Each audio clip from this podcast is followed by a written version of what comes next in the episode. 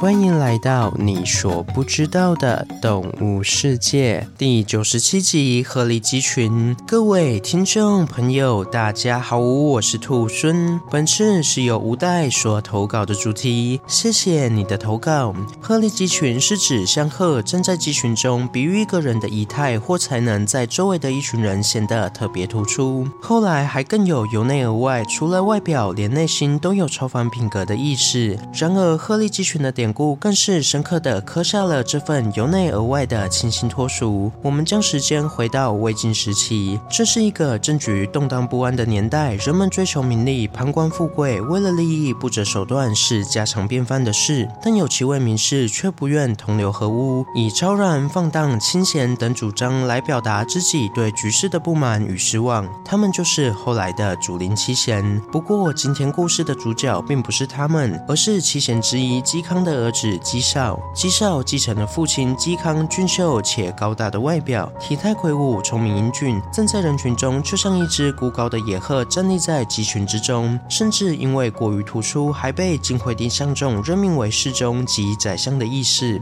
然而嵇绍并没有开始自大放纵，而是对晋惠帝忠心耿耿。有一次成都发生变乱，情况非常严峻，几乎所有的官吏士兵都逃跑了，只有嵇绍屈身冲往宫殿保护惠帝。这时引起变乱的侍卫官见嵇绍忠心且正气凛然的形态，尤为感动，连忙制止了要射箭的工兵。虽然这次嵇绍没事，但不久之后，皇族间就开始了争权夺利、互相厮杀，史称八王之乱。在八王之乱中，姬少仍伴随惠帝左右，但不料车队在当阴被成都王司马颖的部队团团包围，许多大臣和将士见情势不对，纷纷逃命，只有姬少一寸不离地保护惠帝。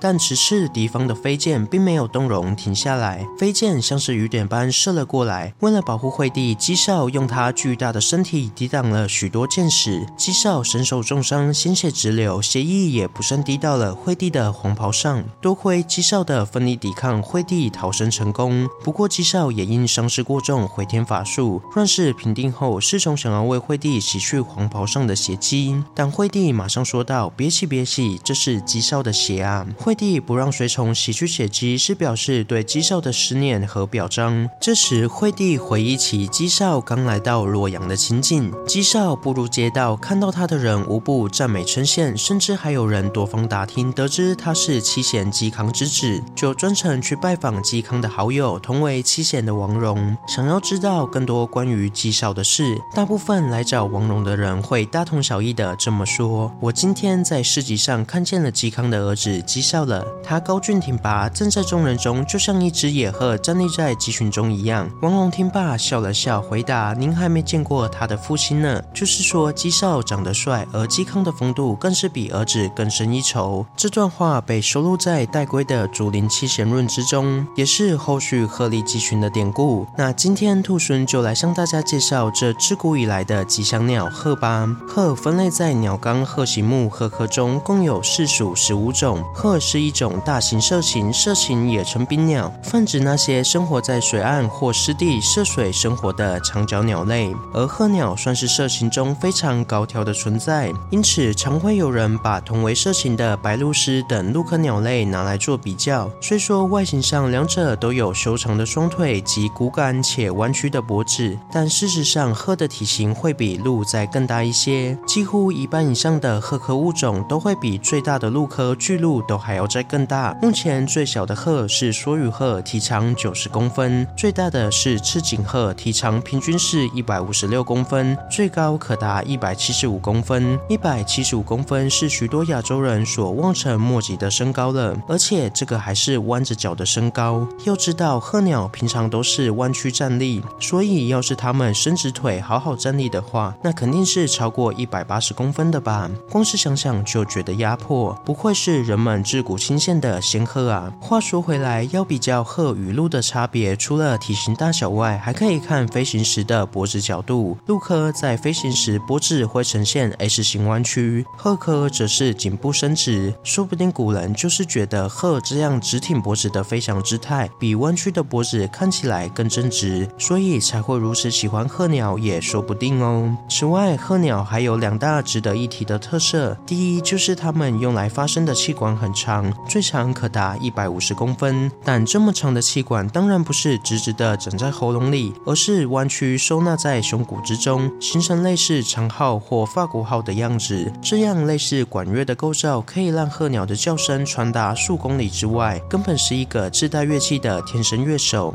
而第二项特点就是鹤鸟有独有的优美鹤舞，在繁殖季节到来时，雄鸟会仰头朝天对雌鸟鸣叫，并振动双翅，还会伴伴随着一些不同的动作变化，如旋转、展翅、跳跃等，并在一个节拍里发出一个高昂悠长的单音。若此刻雌鸟愿意与这位男士共度一生的话，也会仰头朝天，但不会振翅，而是会在雄鸟悠长的单音中加入两到三个短促的音节。此时由这对新人谱出的二重唱与舞蹈，不仅是对爱情的表白，也是对入侵者的警告，而且还能促使雄鸟和雌鸟的性行为同步，确保繁殖的成功。最后再来说说关于丹顶鹤的美丽错误吧。丹顶鹤的拉丁文学名为日本鹤，但丹顶鹤的主要栖地并不是日本，而是中国。会把丹顶鹤的学名定作日本鹤，是因为当时正值清朝末年，奉行锁国政策，因此各国学者无法进入中国。再加上日本北海道是一个非常适合丹顶鹤生存的环境，甚至适合到连迁徙都不用。因此，外国学者到了北海道后，才第一次见到丹顶鹤，并依据新发现的物种需要根据第一批活体动物的来源地来命名的这项规定，将丹顶鹤命名为日本鹤。虽然目前已知道丹顶鹤的主要栖地是中国，但拉丁文的学名并没有做出修改。这是因为一个生物名一旦确定，除非这个物种有一个重大的变故，否则就永远不会去改动它的名字。所以丹顶鹤目前的拉丁文名还是维持日本鹤的叫法。好了，今天的故事就分享到这边喽。对鹤有什么其他的想法，欢迎到底下留言。如果喜欢我的节目，也欢迎追踪订阅及分享给身边对动物自然有兴趣的朋友吧。最后，想要鼓励兔孙的话，可以到 Apple Podcast 上给兔孙五星评价，或是点开赞助链接给予兔孙小小的回馈。同时，回馈的金额一部分也会捐给动物相关的福利机构哦。这样一来，除了给兔孙鼓励外，还可以做善事。那我是兔孙，我们下次见拜拜。